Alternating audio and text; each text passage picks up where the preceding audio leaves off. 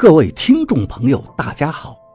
您现在收听的是长篇悬疑小说《夷陵轶事》，作者蛇从阁，演播老刘。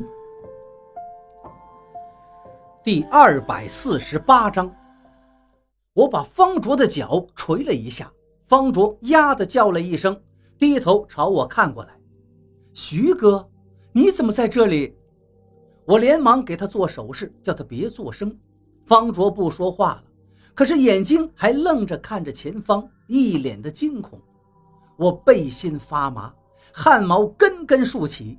我把头慢慢的往后扭着，我以为是那个中年人发现我了，可是我身后没有人。荧幕上有古怪，我从方卓的眼神里能看出来。我连忙向荧幕看去。那个中山装男人，他的脸把整个荧幕都占据着。无论多么和蔼的面孔，在放大了很多倍之后，看起来都是恐怖的。更何况，现在这张脸表情极其狰狞，而且要从荧幕里凸出来，就好像本来就是一个巨大的头颅藏在荧幕后面，现在拼命地往前凸。我真的看到荧幕的幕布是往前突出的，我翻转身坐到地上，正对着荧幕。那个中年男人也看到我了，对我喊道：“你是谁呀？”方卓说道：“师叔叔，他是我徐哥。”师叔叔，我怎么这么耳熟呢？可是我现在吓得慌了，脑袋里乱得很，一时想不起来。老师问道：“你怎么进来的？”我下意识地往门口看去，却发现墙上根本就没有出口的标志，没有门，四壁都是墙。我对着那个老师说不出话来了，我也不知道自己是怎么进来的。方卓说道：“施叔叔，还没好吗？”“马上就好。”中年男人说道，“再过一会儿。”你就可以看到你师傅了，你把他从荧幕上拉下来。我想起来了，刚才那个妇人的记忆里，就是老师蛊惑他弄死赵一二的。别听他的，我对方卓喊道。方卓迷迷瞪瞪说道：“为什么呀？师叔叔一直对我很好的，他对王师兄也很好，他不见了。”王师兄还找过他呢。我知道方卓估计也被催眠了，就把方卓的印堂狠狠地掐了一下，大声喊道：“他是骗你的！”方卓总算清醒多了，摆了摆手问道：“施叔叔，你带我到这儿干嘛？”老师现在的表情很古怪，他看着我，恼恨我坏了他的事情。老师指着荧幕对方卓喊道：“方卓，你把他请下来。”方卓说道：“他不是我师傅，我不拉。”荧幕里的那张脸变得开始模糊了，音响里突然传出了声噪，无比刺耳，硌得耳膜难受的很。老师连忙去折腾音响，我趁势冲上去抡了他一拳，把他揍倒在地上。我顺势骑在老师身上，把他的头狠狠地往地下倒。老师看来没什么本事，打架也不在行，已经被我打得七荤八素了。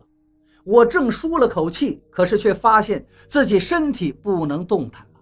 虽然我神志清醒，但是身体不受控制了。我对着方卓喊道：“方卓，你疯了，别捣乱！”方卓委屈地说道。不是我，我的脸和荧幕上那张脸正面相对。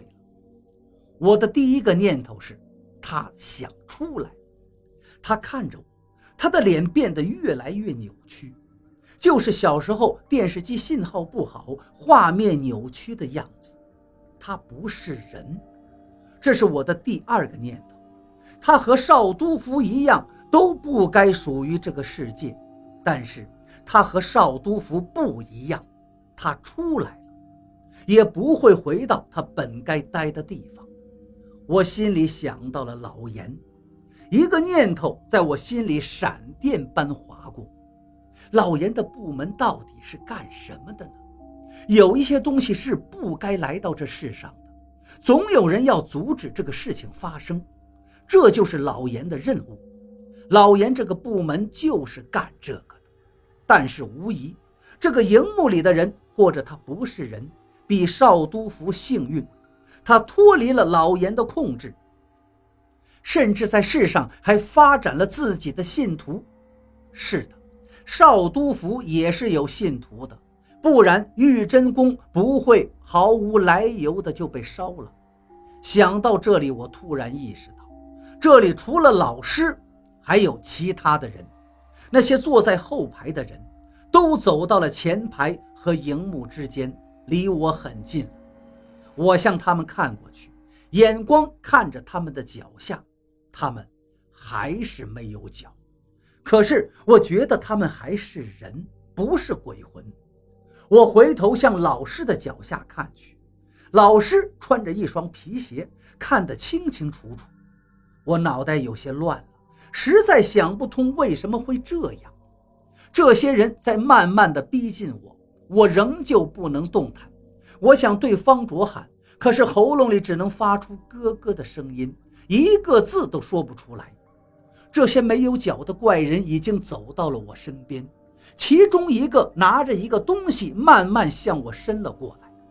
我看到，是一瓶黑色的液体，瓶口已经打开了，散发着一股福尔马林的味道，里面漂浮着肉块，绝对不是什么好东西。我想把我的嘴巴紧紧闭上，可是却做不到，只能任凭这瓶肮脏恶臭的液体倒进了我的嘴里。那个手扔了瓶子，把我的鼻子给捏住，我呛得直咳嗽，也不愿意吞进去。我的胃部痉挛的厉害，一阵一阵的烦呕。这些液体在我食道里一上一下。方卓突然明白过来发生了什么。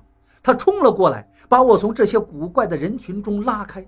我的身体能动弹了，吐出了嘴里的恶心液体，用手指在喉咙里抠着，不停地呕吐，快把胆汁都吐出来。老师闻到了这个腥臭液体的味道，疯狂地爬过来，对着我的呕吐物拼命地舔舐着。看着老师的恶心举动，我现在想把我的胃拿出来再冲洗一遍。我对方卓喊道：“快快快，快把这个荧幕扯下来！”方卓一时还没反应过来，我等不及了，冲到了幕布旁边，使劲地扯着幕布，荧幕垮了下来，幕布把我裹了起来，那张脸就在我身边周围，无处不在。我有点期望王八能在身边了，我没有本事对付这些，可是王八有啊。幕布越勒越紧，我都喘不过气来。忽然，我听到了昆剧的唱腔，咿咿呀呀的，真是愁煞人。这个当头，从哪儿传来了唱戏的声音呢？我突然间感到身上松动了点我这才意识到，这个唱腔竟是来自我的身上。我趁势从幕布里钻了出来。看着那些没有脚的古怪的人，都向乱糟糟的幕布冲过去。他们在撕扯一个东西，这东西就是从我身上掉下去的，是一张照片。我身上只有一张照片，那是金炫子给我的楚大的照片。照片很快被撕烂了，那些古怪的人。疯狂地把照片的碎屑往嘴里吞，可是楚大唱着贵妃醉酒的声音还在断断续续地响着。我对方卓喊道：“快快快，我们快跑！”方卓道：“我跟施叔叔说一声啊，说个屁呀！”我指着还在地上舔着地板的老师道：“他根本就不是好人，他带我来让我见我师傅呢。”方卓还在犹豫，我还没见到我师傅，他是骗你的！我喊道。